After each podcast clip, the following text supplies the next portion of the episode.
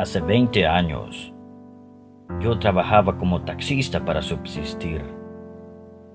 Lo hacía en el turno de la noche y mi taxi se convirtió en un confesionario móvil. Los pasajeros se subían, se sentaban detrás de mí en total anonimato y me contaban acerca de sus vidas. Encontré personas cuyas vidas me asombraban, me ennoblecían, me hacían reír y me deprimían. Pero ninguna me conmovió tanto como la mujer que recogí una noche de agosto.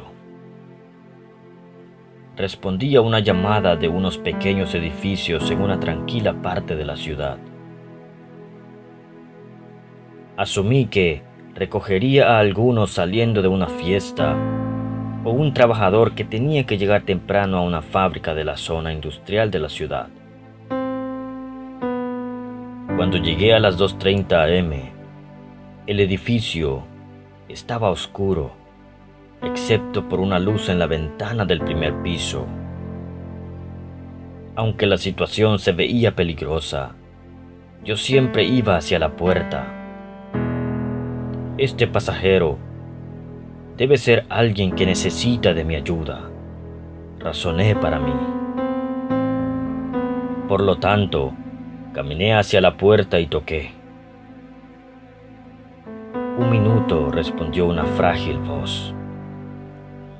Pude escuchar que algo era arrastrado a través del piso. Después de una larga pausa, la puerta se abrió. Una pequeña mujer de unos 80 años se paró enfrente de mí. Ella llevaba puesto un vestido floreado y un sombrero con un velo, como alguien de una película de los años 40. A su lado, una pequeña maleta de nylon. El apartamento se veía como si nadie hubiera vivido ahí durante muchos años. Todos los muebles estaban cubiertos con sábanas. No había relojes en las paredes, ninguna baratija o utensilio. En la esquina había una caja de cartón llena de fotos y una vajilla de cristal. La señora repetía su agradecimiento por mi gentileza. No es nada, le dije. Yo solo intento tratar a mis pasajeros de la forma que me gustaría que mi mamá fuera tratada. Estoy segura de que es un buen hijo, dijo ella. Cuando llegamos al taxi, me dio una dirección. Entonces preguntó, ¿podría llevarme a través del centro? Ese no es el camino más corto le respondí rápidamente. No importa, dijo ella. No tengo prisa. Voy camino del asilo. La miré por el espejo retrovisor. Sus ojos estaban llorosos. No tengo familia, ella continuó. El doctor dice que no me queda mucho tiempo. Tranquilamente, estiré mi brazo y apagué el taxímetro. ¿Qué ruta le gustaría que tomara? Le dije. Por las siguientes dos horas, conduje a través de la ciudad. Ella me enseñó el edificio donde había trabajado como operadora de elevadores. Me dirigí hacia el vecindario donde ella y su esposo habían vivido cuando eran recién casados. Ella me pidió que nos detuviéramos enfrente de un almacén de muebles, donde una vez hubo un salón de baile, al que ella iba a bailar cuando era joven. Algunas veces me pedía que pasara lentamente enfrente de un edificio en particular o una esquina y veía en la oscuridad y no decía nada. Con el primer rayo de sol apareciéndose en el horizonte. Ella repentinamente dijo, Estoy cansada. Vámonos ahora.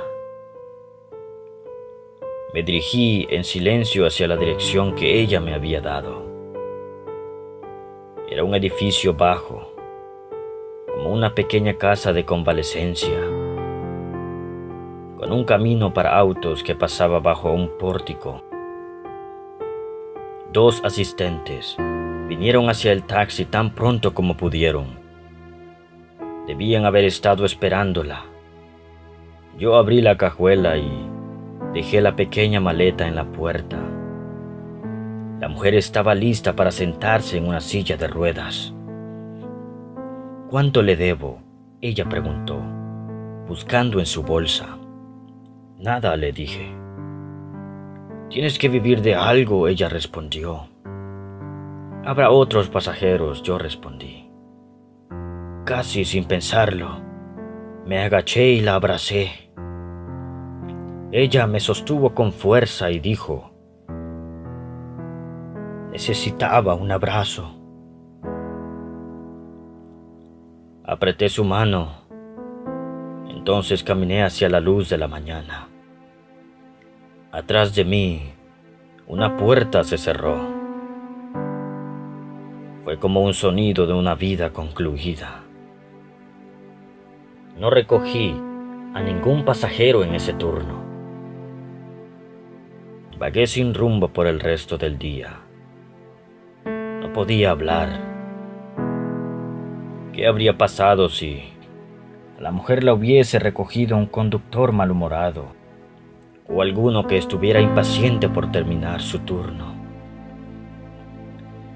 ¿Qué habría pasado si hubiera rehusado atender la llamada? ¿O hubiera tocado el claxón una vez y me hubiera ido? En una vista rápida. No creo que haya hecho algo más importante en mi vida